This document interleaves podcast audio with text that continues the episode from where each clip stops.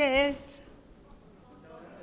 Un pozo. Gracias a Chari y a Juan Marcos que nos lo han hecho. ¿Que sí? Un aplauso para Chari y para Juan.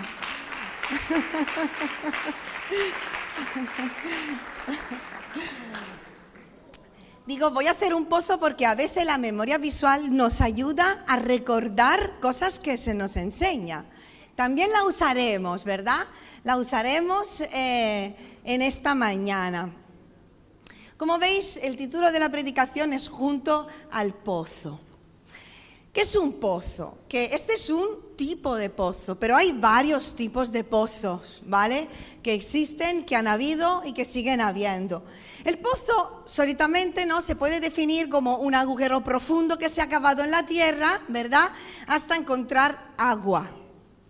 Luego toma sus formas exteriores que son diferentes. Dada la escasez, la de agua, eh, eh, por ejemplo en Palestina, que es donde también eh, encontramos muchas historias de la palabra, cavar pozo, pozo será una práctica común justamente por el calor, por eh, eh, la sequedad que había en las tierras y sobre todo era necesario para aquellas personas que cultivaban la tierra o que se dedicaban a la ganadería. ¿Por qué son importantes los pozos? ¿Por qué? Exactamente, porque nos proveen agua. Los pozos son importantes porque nos proveen agua, sobre todo en países, como estamos diciendo, que son más secos que otros. Y es por ese motivo que leemos en la Biblia, ¿vale? Eh, que eran frecuentes las contiendas entre las personas por la posesión de un pozo. Ahora, ¿cuáles son esas propiedades que hacen que el agua sea tan especial? El agua, sabéis, cubre el 70% de la superficie de nuestro planeta, ¿vale? Pero solamente el 3,5% de esa agua es dulce. Y de esa agua dulce potable, solo el 0,025 es accesible. ¿Por qué? Porque el 70% lo encontramos en forma de hielo y el otro 30% bajo la superficie terrestre en pozos subterráneos. Así que es un, es un recurso muy preciado. El agua es indispensable para nuestra sobrevivencia. Me imagino que todos sabemos que entre el 50 y el 70% del cuerpo humano está compuesto por agua, dependiendo de la edad de la persona y del estado de salud. Así que entendemos que encontrar agua es encontrar la vida. ¿Verdad? Porque sin agua no podemos vivir. ¿Estáis de acuerdo? Ahora, vamos a leer una historia en esta mañana y os invito a leer eh, eh, conmigo. Abrir vuestra Biblia o encenderla en el Evangelio de Juan, en el capítulo 4, versículo 4. Juan, capítulo 4, versículo 4. Cuando lo tienes, haz así con la mano. A ver, ¿cuánta gente lo tiene? Todo lo tenemos muy bien. Juan 4:4. Y le era necesario, está hablando de Jesús, pasar por Samaria. Vino pues a una ciudad de Samaria llamada Sicar, junto a la heredad que Jacob dio a su hijo José. Y estaba ahí el pozo de Jacob. Entonces Jesús, cansado del camino, se sentó junto al pozo. Era como la hora sexta. Y vino una mujer de Samaria a sacar agua. Y Jesús le dijo, dame de beber. Pues sus discípulos habían ido a la ciudad a comprar de comer. Y la mujer samaritana le dijo, ¿cómo tú, siendo judío, me pides a mí de beber que soy mujer samaritana, porque judíos y samaritanos no se tratan entre sí. Y respondió Jesús y le dijo, si conocieras el don de Dios y quién es el que te dice, dame de beber, tú le pedirías y él te daría agua viva. Y la mujer le dijo, Señor, no tienes con qué sacarla y el pozo es hondo. ¿De dónde pues tienes el agua viva?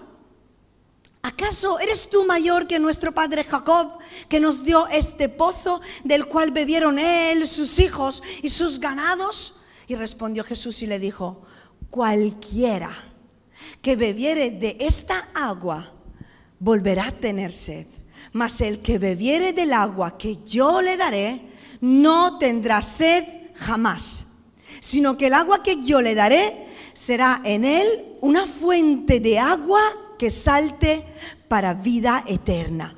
Y la mujer le dijo, Señor, dame esa agua para que no tenga yo sed ni venga aquí a sacarla. Amén. Hasta aquí la lectura. Hemos leído en el versículo 10 que Jesús le dijo, si conocieras el don de Dios, obviamente no vamos a destacar tantísimos detalles históricos y cultural de esta historia, porque es que si no hacen falta varias predicaciones. Si conocieras el don de Dios y quién es el que te dice, dame de beber, tú le pedirías y él te daría agua viva. El agua, mi pregunta, ¿es una cosa viva o muerta? Porque el agua no está viva. Para que algo se clasifique como un ser vivo, tiene que reproducirse, tomar energía para vivir y tiene un ADN. Así que el agua no está viva, pero sí permite que otros seres puedan vivir. Evidentemente, Jesús no estaba hablando de un agua física. No estaba hablando del agua que tú y yo podemos beber físicamente, sino de un agua espiritual. El agua física que bebemos cada día nos permite seguir en vida, pero hermanos físicamente, porque mientras que nuestro espíritu no se nutre, no bebe agua espiritual, estará muerto. Amén. Porque Jesús es el agua viva. Dilo a la persona que está a tu lado. Jesús es el agua viva. Jesús es un ser vivo. Jesús no está muerto. Jesús está vivo. Y Jesús, y solo Él, y solo cuando acudimos a Jesús, solo cuando iremos a beber a la fuente de agua que viene del cielo, solo cuando beberemos de ese agua que alimenta nuestro espíritu, encontraremos la verdadera vida. Y vida abundante y no tendremos más sed y no necesitaremos beber de aguas saladas que amargan nuestra vida y que nos sacian. Solo cuando acudiremos a la fuente de agua viva se saciará nuestra sed, porque tienes sed. ¿Verdad? Tú tienes sed y yo también. Y me voy a, a tomar un traguito. tenemos sed. Nuestra vida tiene sed, nuestra alma tiene sed. Buscamos cómo satisfacer esta sed. Hay sed espiritual, hay búsqueda del sentido de nuestra existencia. De, encontrar lo que llena nuestro corazón, lo que da, da, respuestas a tantas preguntas y a esa sed, a esa hambre que hay dentro de cada hombre y de cada mujer. Y sabes, solo Jesús puedes saciar esa sed en tu vida y en la mía. Y nos da un agua que por medio de la cual jamás tendremos sed. En el versículo 6 hemos leído que Jesús, cansado del camino, se sentó así junto al pozo. Chari, por favor, ¿puedes cerrar la puerta que da la escalera? Cansado del camino, se sentó junto al pozo y era como la hora sexta, eran las doce del mediodía. Y Jesús, después de haber caminado bajo el sol de esa tierra tan calurosa y seca, se sienta junto a un pozo. Uf, qué calor, qué cansado estoy y qué sed que tengo. ¿Y cómo voy yo solo a llegar a alcanzar el agua que está dentro de este pozo? ¿Me tiro? estaba cansado, pero decidió sentarse donde sabía que de alguna manera iba a refrescar su alma, iba a refrescar su cuerpo, iba a encontrar nuevas fuerzas para seguir caminando. Y seguramente, seguramente amigos, la mujer samaritana también estaba cansada. Pero su cansancio no era tanto físico, sino emocional y espiritual. Estaba cansada esta mujer de la vida que llevaba, sin encontrar a nadie que la llenara de verdad. Había fracasado en cinco matrimonios. Y el hombre con, o cinco relaciones. Y el hombre con el cual estaba, Jesús le revela que no era su marido. Así que tampoco estaba satisfecha, tampoco estaba contenta, tampoco estaba feliz, tampoco estaba sacia, saciada. Solo cuando esa mujer tuvo un encuentro con Jesús, su vida cambió. Y sabéis, cambió tanto que leemos casi al final de este capítulo que su testimonio permitió que otros también creyeran en Jesús. Amén. Jesús, se sentó junto a un pozo, sabiendo que ahí iba a encontrar descanso, nuevas fuerzas. ¿Vienes cansado en esta mañana? Quizás vienes cansado o cansada después de haber caminado por caminos difíciles, por experiencias vividas durante el año pasado, en los últimos meses o en los últimos años de tu vida. Vienes con un alma fatigada por experiencias vividas. Quizás por decisiones equivocadas, incluso que tomaste en un determinado momento y que te están pasando factura y no sabes cómo reaccionar. Y no encuentras la fuerza para levantarte de donde te has caído. Y te encuentras como un agua estancada que termina pudriéndose. O quizás te sientes cansado o cansada en esta mañana por la apatía que hay en tu vida, por verte mediocre, por tus errores pasados, por ser consciente de que te estás enfriando en tu vida espiritual, de que te estás apagando en tu relación con Dios. Quizás incluso empiezas a tener dudas en cuanto a la existencia de Dios. O quizás has tomado la decisión o te estás planteando dejar de servir a Dios. vuelve a enfocarte en el Señor. Amén. Vuelve a enfocarte en el Señor. ¿A quién estás sirviendo? ¿A Dios o a los hombres?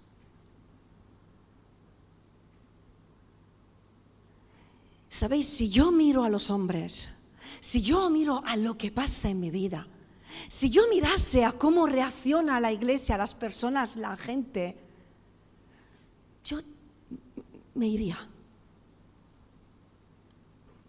Porque cuando nuestro enfoque está en las personas, está en lo que nos esperamos que hagan, está en lo que nos esperamos recibir, está en lo que nos esperamos ver, que es bueno tener expectativas, pero a veces esas expectativas no se cumplen.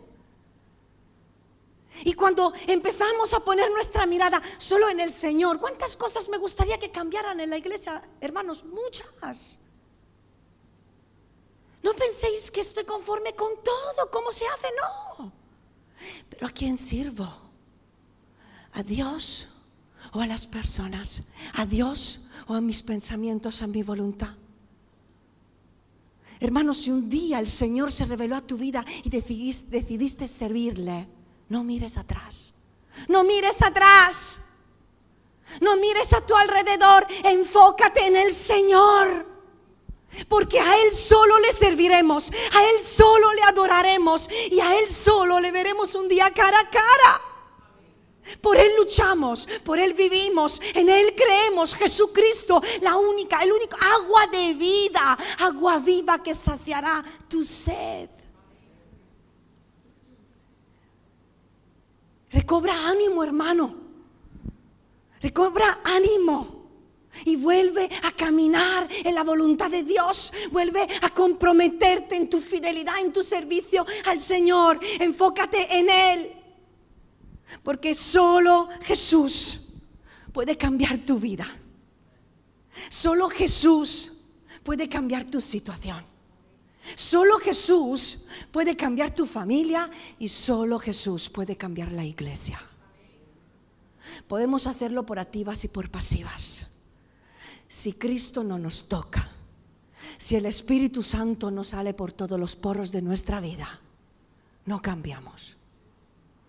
Porque no es suficiente solo con tener un encuentro con Jesús. Hace falta vivir con Él cada día.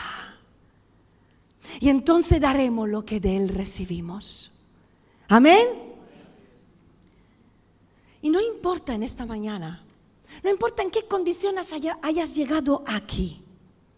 Lo que importa es que tú hoy decidas sentarte junto al pozo, al lado de Jesús, y sacar de esa agua viva.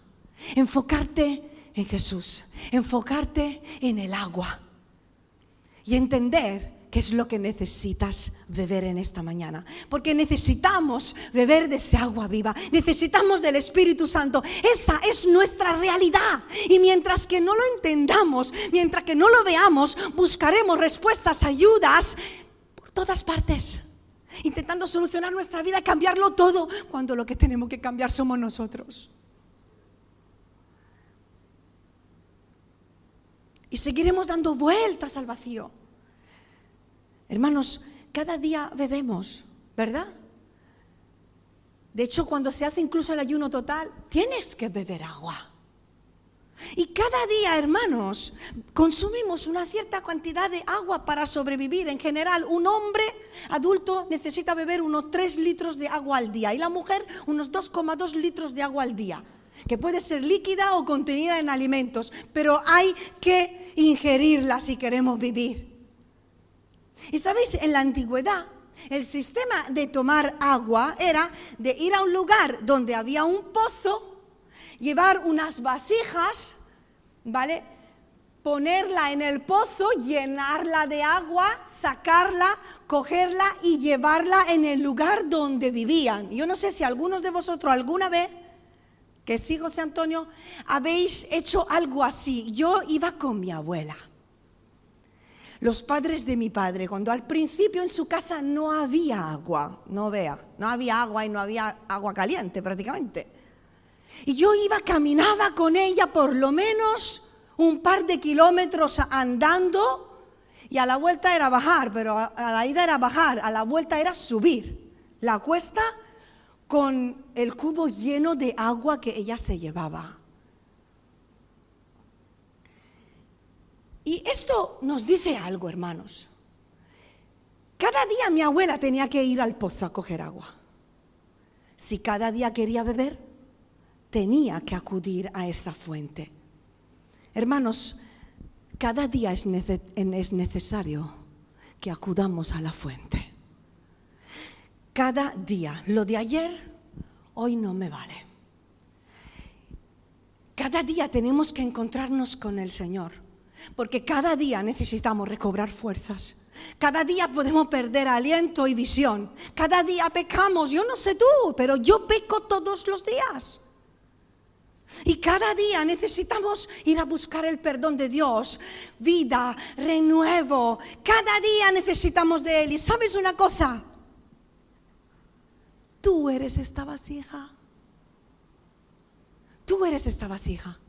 Una vasija que el Señor quiere llenar con su presencia. Una vasija que el Señor quiere llenar de su agua viva y de su Espíritu Santo. No solo para quitar tu sed sino como dijo Elías, que es su deseo de este año, el mío, el tuyo, que haga de ti y de mí una vasija donde otros puedan beber. Amén. ¿Tú quieres ser esa vasija? Pues tú necesitas saciar tu sed y darle de beber a otros. ¿Sabéis? Junto al pozos han pasado muchísimas cosas que podemos leer en la palabra. Moisés conoció a su esposa junto al pozo. Isaac encontró esposa junto a un pozo. Jacob encontró a su esposa junto a un pozo. A lo mejor en lugar de citas. Jesús se da a conocer como Mesías a la samaritana junto a un pozo. En Génesis capítulo 21, versículo 30 y 31 leemos acerca del pozo de Berseba, que significa pozo del juramento. Y ahí en ese lugar, al lado de ese pozo, Abraham y Abimelech hicieron un pacto. Y ahí, al lado de ese pozo, Abraham invocó el nombre del Señor. Junto a un pozo han habido encuentros con Dios. Se han recibido promesas sentados al lado de un pozo se han hecho pactos entre hombres y entre el hombre y Dios. Junto a pozos se han recibido revelaciones profundas de Dios, como en el pozo del viviente que me ve. ¿Os suena? Ahí, al lado de ese pozo, Agar se paró después de huir de Sarai y ahí le apareció el Señor y junto a ese pozo se reveló a su vida y le dio esa agua viva en medio de un desierto que le dio, aliento, le dio consuelo, le dio ánimo, le dio esperanza y nuevas promesas para su vida. Quizás lo que necesitas hoy son nuevas promesas para volver a ilusionarte con Dios, para volver a creer y a esperar. Enfócate en Él. Hay esperanza para tu futuro. A principio de año solemos hacer promesas a Dios, ¿verdad? ¿Le has hecho alguna promesa? ¿Te has propuesto alguna meta? Suele pasar, ¿verdad? Nos proponemos objetivos que alcanzar para este año, metas, hacemos planes. Y yo te quiero invitar en esta mañana a sentarte junto al pozo de agua y, ahí donde está sentado también Jesús. Porque Jesús quiere encontrarse contigo. Y Jesús quiere manifestarte a ti su voluntad, quiere manifestar su presencia, su persona y quiere revelarse a tu vida. Él quiere revelarte su voluntad. Dios no es un Dios mudo. Hola. Dios no es un Dios mudo. Es un Dios que habla. Es un Dios que ve. Es un Dios que oye. Y es un Dios que se mueve y actúa. Amén. Y Él quiere encontrarse contigo para hacer todo esto en tu vida. Y quiere hacer, quiere, Él es parte de ese pacto. Porque el Señor también en ese encuentro hace un pacto contigo de que va a sostenerte, de que va a ayudarte, de que va a levantarte y va a revelarte también sus planes para contigo. Como dos personas que empiezan a hablar. Yo empiezo a hablar con mi marido, con un amigo, vamos abriendo nuestro corazón, ¿verdad? Y vamos eh, eh, sincerándonos y diciendo las cosas que esperamos, ¿verdad? Y lo que pensamos y esto y lo otro. Hay alguno porque habla menos, otro más. Con Dios es igual. Cuando estamos con Él, tú te abres con Él y Él contigo. Y así como tú abres tu corazón a Él, el Padre abre su corazón contigo.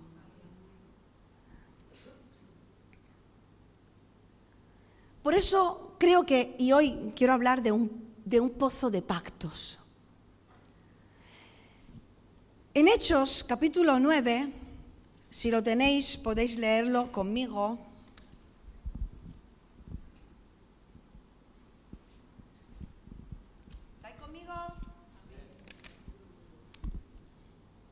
Hechos capítulo 9, versículo 11 y 12. Y el Señor le dijo, bueno, del versículo 10, eh, había entonces en Damasco un discípulo llamado Ananías, a quien el Señor dijo en visión, Ananías.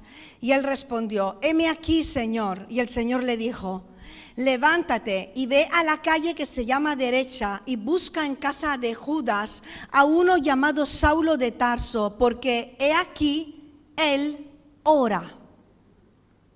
Y ha visto en visión a un varón llamado Ananías que entra y le pone las manos encima para que recobre vista. Antes de ese momento de la película, volvemos atrás y hacia atrás ¿Qué es lo que le había ocurrido a Saulo de Tarso? Se había encontrado con el Señor y como consecuencia de ese encuentro con esa luz y esa voz, leemos en el versículo 9 que estuvo tres días sin ver, que ni comió ni bebió.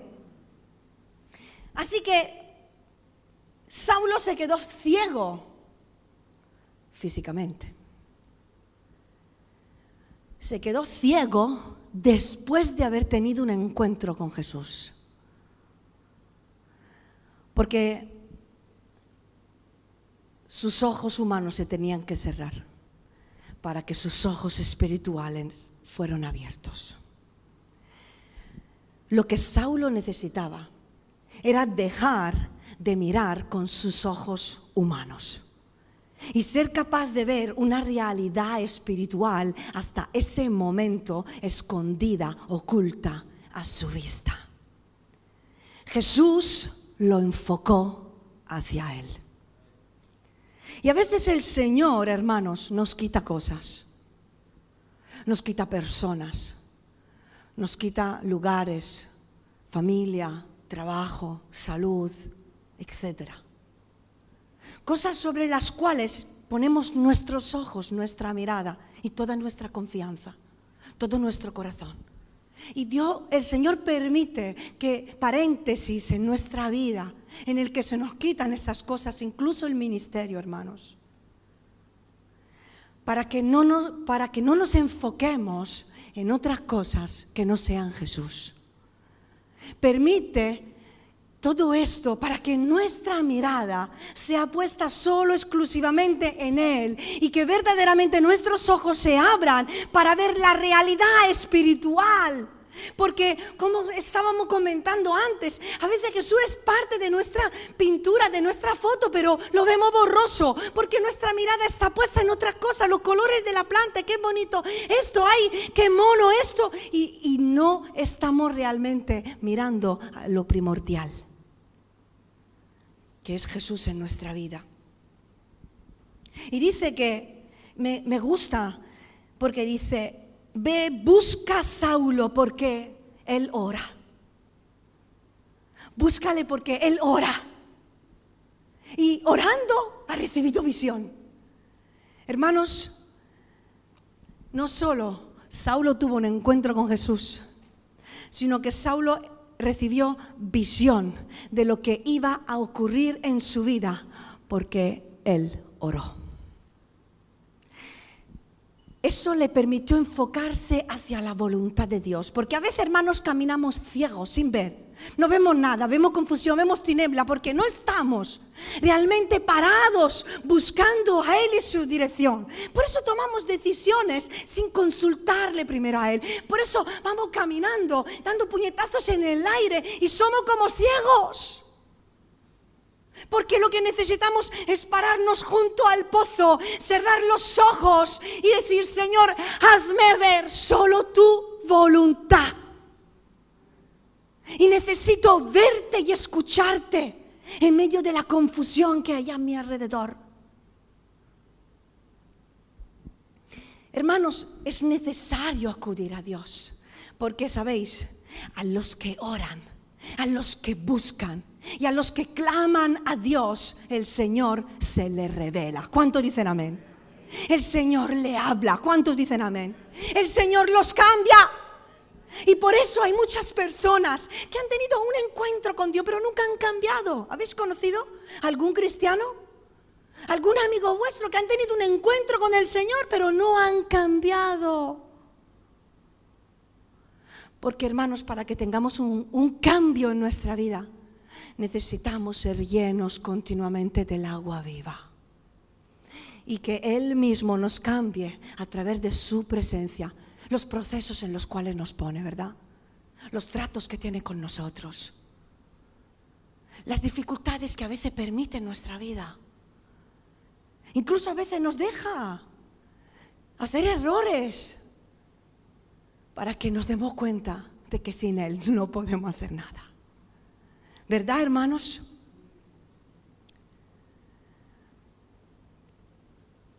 El Señor es un Dios de pactos. Lo vemos en la palabra. Y es un Dios de promesas. Y hoy, junto a ese pozo, tú puedes hacer un pacto con el Señor si quieres. Puedes prometerle amarle.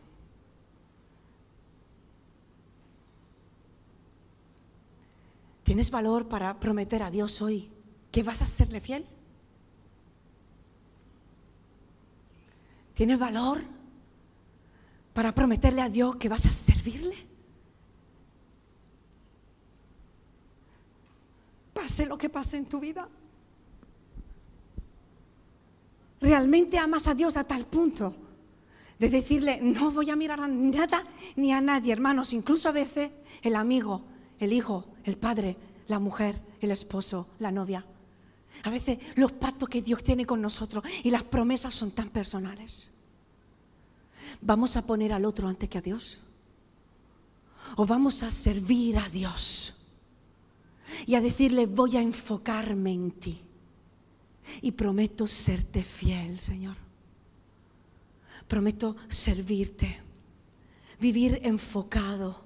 Y eso no quita no quita que a lo largo del año y a lo largo de la vida, porque esta promesa es para toda la vida, no quita de que te caerás, fallarás, te equivocarás, te desanimarás, en, ocasiones te equivocarás, claro. Pero si como objetivo te propones ser fiel al Señor, el Señor también va a hacer un pacto contigo. Es como si él está aquí hoy y te dice, ¿me vas a prometer serme fiel? Hijo, yo voy a prometer estar contigo. Yo voy a prometer levantarte cuando tú te caigas. Y sabes, cuando te equivoques, yo voy a estar ahí para decirte, no, es por aquí. Cuando te desanimes, yo voy a hablarte para que tú te levantes y voy a mandar a personas en tu vida para que tú te levantes. Y cuando te hieran, cuando te dejen solo, yo estaré ahí para sanar tus heridas. Y ese apretón de mano es nuestro pacto. Y esto es lo que el Señor quiere hacer contigo. Un pacto contigo en esta mañana, un nuevo compromiso de fidelidad. Porque, ¿por qué al lado de un pozo, hermanos? ¿Por qué un pozo? Porque en un pozo guardamos agua. Porque Jesús es el agua que quita la sed. Porque solo Él puede hacer un pacto contigo eterno y darte algo que no perecerá. Porque el agua simboliza la presencia de Dios.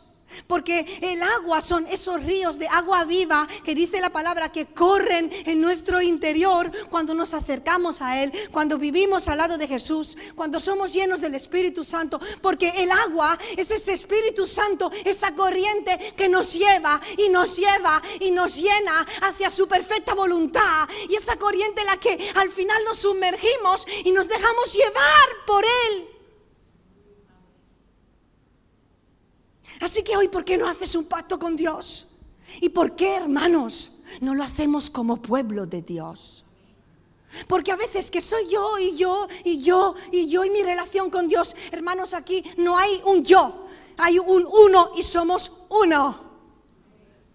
¿Y por qué hoy no hacemos un pacto con Dios como iglesia, como cuerpo? Siendo uno y le vamos a comprometer, nos vamos a comprometer como iglesia, Señor, en este año queremos ser uno en ti. Queremos caminar en unidad. Queremos servirte como iglesia. Porque tus propósitos, tus promesas son para mí, pero son para la iglesia.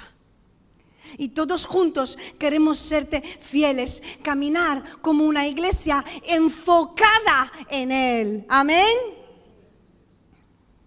Nunca debemos contentarnos con vivir en la superficie. Debemos buscar algo más profundo, hermanos, no te conformes. ¿Alguien se está conformando? Nunca te tienes que conformar con quedar en la superficie, tienes que buscar un nivel más profundo en la intimidad con Dios, a nivel personal y de iglesia. Debemos alcanzar niveles superiores, excavar más en profundidad en las profundidades de la presencia del conocimiento de Dios. Debemos descubrir las fuentes que dan significado a nuestra existencia, a nuestra vida. ¿Por qué Dios te tiene en esta tierra, amigo? ¿Qué quiere el Señor con tu vida? ¿Sabes una cosa? Tú no eres uno más. Díselo a la persona que está a tu lado, tú no eres uno más.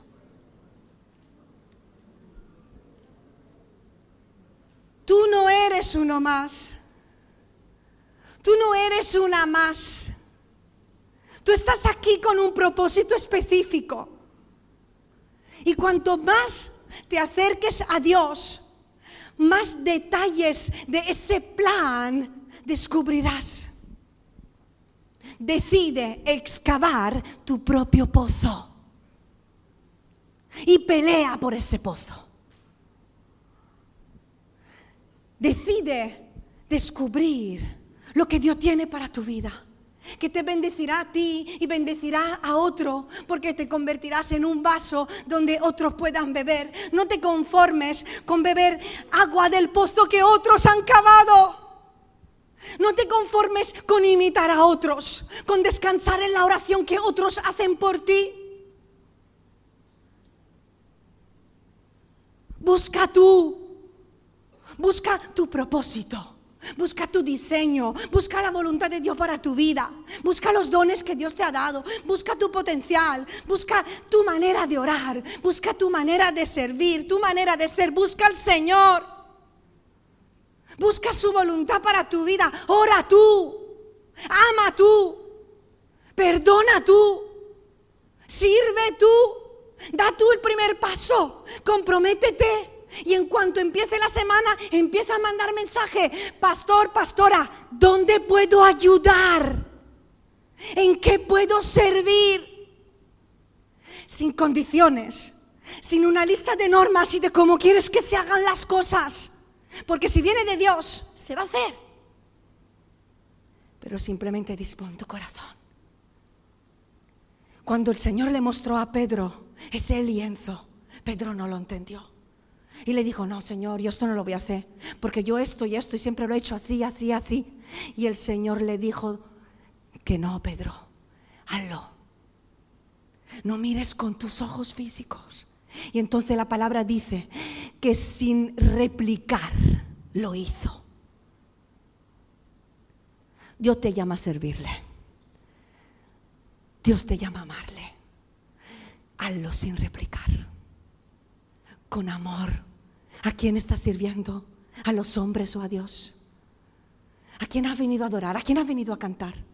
Si te han gustado más o menos las canciones, si te gusta más o menos este, este mensaje, más o menos estos pastores, pero ¿a quién sirves? ¿A quién amas? Proponte metas. ¿En qué áreas de tu vida quieres excavar un pozo? Escúchame, ¿en qué área de tu vida quieres excavar un pozo? Y escucha bien lo que te estoy diciendo porque al final vamos a trabajar con esto. Diez minutos regaladme, por favor. Proponte metas. ¿En qué área de tu vida necesitas excavar un pozo para encontrar agua? ¿Qué área de tu vida ves más seca?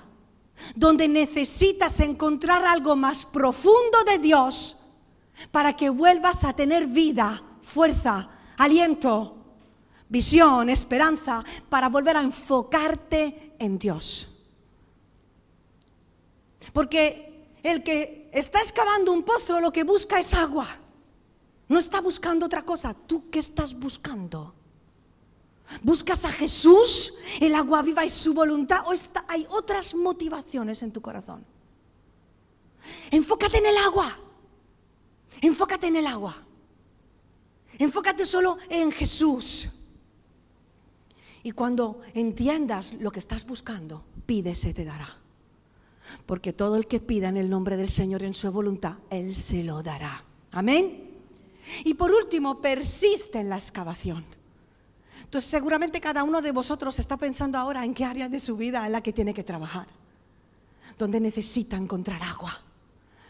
Pues, y hoy puedes decidir, voy a empezar a excavar y ahora yo te voy a prevenir y te digo, tienes que persistir en la excavación.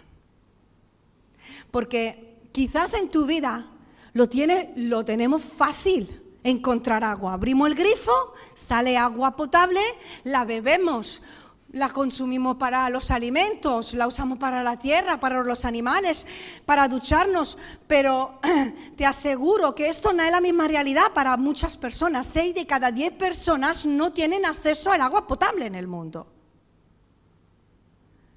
Y la cosa va a ir cada, cada, día, cada año peor, porque para el 2050 se prevé que la mitad de la población de la Tierra no va a tener agua, si llegamos.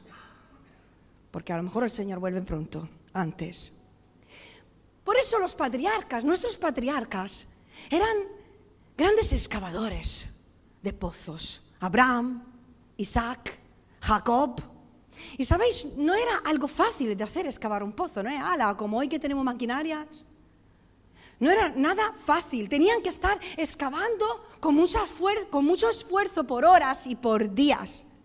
y los primeros 30 metros de profundidad, lo único que encontraban era tierra y roca. Y yo me imagino que en todo ese tiempo de excavación le habrá llegado a la mente de estas personas dudas. ¿Cómo te puede pasar a ti o a mí? ¿Estás buscando en el lugar correcto o no? ¿Debes de seguir más en profundidad o tengo que dejarlo porque en esa parte de la tierra no voy a encontrar agua? La determinación y la perseverancia son elementos importantes durante el tiempo de la excavación. Porque, hermanos, si somos capaces de seguir buscando y sirviendo a Dios, a pesar de las dudas, a pesar del cansancio, a pesar del rechazo, a pesar de la oposición, a pesar de las decepciones, a pesar de las desilusiones, a pesar de las heridas, a pesar de las dificultades, a pesar de la soledad, a pesar de los fracasos personales, hermanos, si somos capaces de persistir en la búsqueda, te aseguro que una vez que encuentres ese agua y encuentres el propósito de Dios y esa intimidad con Cristo, tú disfrutarás de eso. No solo porque sabrás que habrás encontrado la voluntad de Dios, sino porque te habrás esforzado y puesto toda tu parte para hacer lo que Dios te estaba pidiendo. Y hemos perseverado hasta el final. Lucha, hermanos, porque el año va a ser duro. Pero duro porque yo creo que Dios va a hacer algo más grande en nuestras vidas. Y cuanto más grande es el propósito de Dios para tu vida, más lucha tendremos. Más dudas llegarán a nuestra vida. Lucharemos, yo lucho contra la incredulidad. Yo muchas veces soy incrédula en mi vida. Luchamos contra la incredulidad. ¿Tú no eres incrédulo a veces? ¿O me pasa solo a mí? Luchamos contra la apatía, nos desanimamos. Somos inconstantes, enseguida queremos tirar la toalla, dejar de hacer las cosas, no queremos problemas, no queremos conflictos. Nos acomodamos, no queremos salir de la comodidad, del conformismo. Luchamos contra nosotros mismos y luchamos contra el enemigo.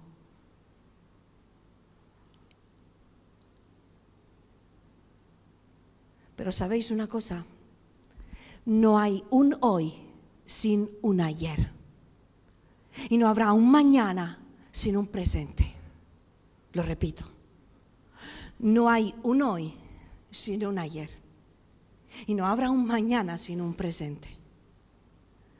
Lo que somos depende en parte de lo que fuimos hasta ahora.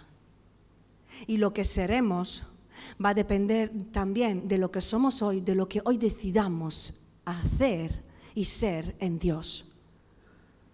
Mañana vamos a ser el fruto de las experiencias que tendremos, de las decisiones que tomemos, de las búsquedas que tendremos, de la perseverancia que pondremos en buscar a Dios, en permanecer en medio de sus tratos, en medio de las dificultades. ¿Y cuántos le vamos a permitir a Dios cambiar nuestro carácter, nuestra vida entera?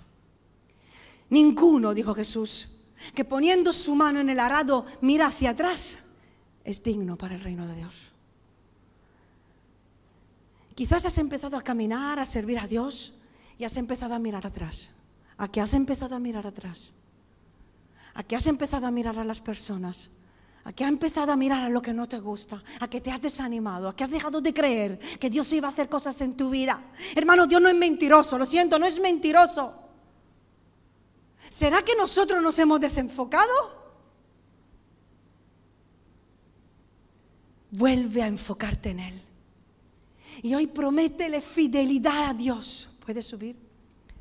Siendo consciente de que tu dependencia tiene que estar puesta en el Señor. Debes caminar y excavar, enfocándote en lo que estás buscando. Porque continuamente vienen pensamientos a mi vida, ¿eh? continuamente tengo que centrarme enfocada. Espera, no, no le doy peso a esto, no le doy importancia a estas palabras, no le doy importancia a lo que... Enfocado enfocado en lo que estoy, que estoy buscando en mi vida. ¿Qué es lo que quiero encontrar con el Señor? Quizás tendrás que tomar decisiones en tu vida de cambio. Tendrás que dejar algo a alguien. Enfócate. Obedece, sírvele, no tengas miedo y no te desanimes. Tu mirada tiene que estar puesta solo en Jesús. Su presencia te acompañará. Él te dará fuerza cuando estarás cansado. Te guiará cuando no sabrás qué hacer, porque repito, Dios tiene boca y habla. Su palabra te infundirá aliento. Y tu compromiso, tus esfuerzos, tu persistencia, te permitirán alcanzar la meta. La meta aquí y la meta ahí. Porque también hay metas que aquí podemos alcanzar con Él. Y luego habrá una meta final eterna. Pero aquí también puede disfrutar sirviendo a Dios. Y no hay vida más feliz que servir a Dios. Yo paso muchas dificultades. Ni en la noche a veces descanso. Pero no escogería otra vida que no es la de serviros. Y de servir a Dios. No hay vida mejor. Y hoy el Señor está aquí preguntándote qué es lo que estás buscando. ¿Qué agua quieres beber? ¿La que te llene por un tiempo? ¿La que este mundo te puede ofrecer? ¿O quieres beber el agua de vida? ¿En qué área de tu vida necesitas cavar un pozo? Necesitas que Él renueve y quite la sequedad. Y cuando encuentres esa voluntad, Quizás ya la has encontrado, quizás ya sabe lo que tiene que hacer, quizás ya sabe lo que Dios te ha dicho.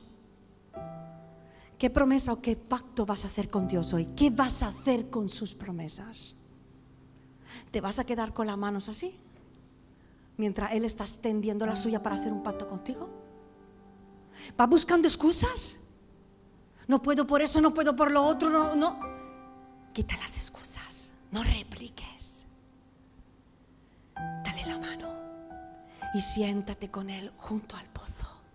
Aprende de Él, bebe de Él, escucha de Él y síguele a Él. Así que hay unas chicas encargadas que han estado preparando antes del culto. Chicas, os van a pasar un, papelito a cada uno de vosotros. Si tenéis un bolígrafo, mejor. Si no lo tenéis, aquí he puesto algunos. Hermanos, no voy a pediros que levantéis vuestra mano, no voy a pedir que vengáis al frente. Ir repartiendo, sí, gracias. Este pacto es, es, entre tú y Dios y nadie se tiene por qué enterar. Pero sí vamos a hacer algo simbólico. El Señor está aquí, sentado junto al pozo. Y hoy quiere tener un encuentro contigo y quiere hacer un pacto contigo. Así que en este papelito tú le vas a escribir con tu palabra cuál es el pacto que quieres hacer con Él. ¿Qué área de tu vida quiere, en qué área de tu vida quiere cavar un pozo? ¿Qué es lo que tienes que acordar tú con Él? Y cuando lo hayas escrito, hermano, hermana, mientras estaremos cantando una alabanza, que si puede ser, Él es el agua, Él es el agua. Pues mientras estamos cantando una alabanza, Nos podemos poner todos de, de pie después de que lo hayas escrito. Ven y deja en esta vasija tu papelito, tu pacto. Déjalo en esta vasija. Y recuerda que esta vasija eres tú, eres tú. Aquí está tu nombre, porque tú no eres cualquier persona. Dios tiene un propósito contigo. Así que tómate tu tiempo y luego acércate a ver quién va a ser el primero la primera valiente y a ver si todos vamos a tener el amor y el valor para hacer un pacto de compromiso, de fidelidad al Señor. Vamos a ponernos de pie y mientras adoramos en adoración,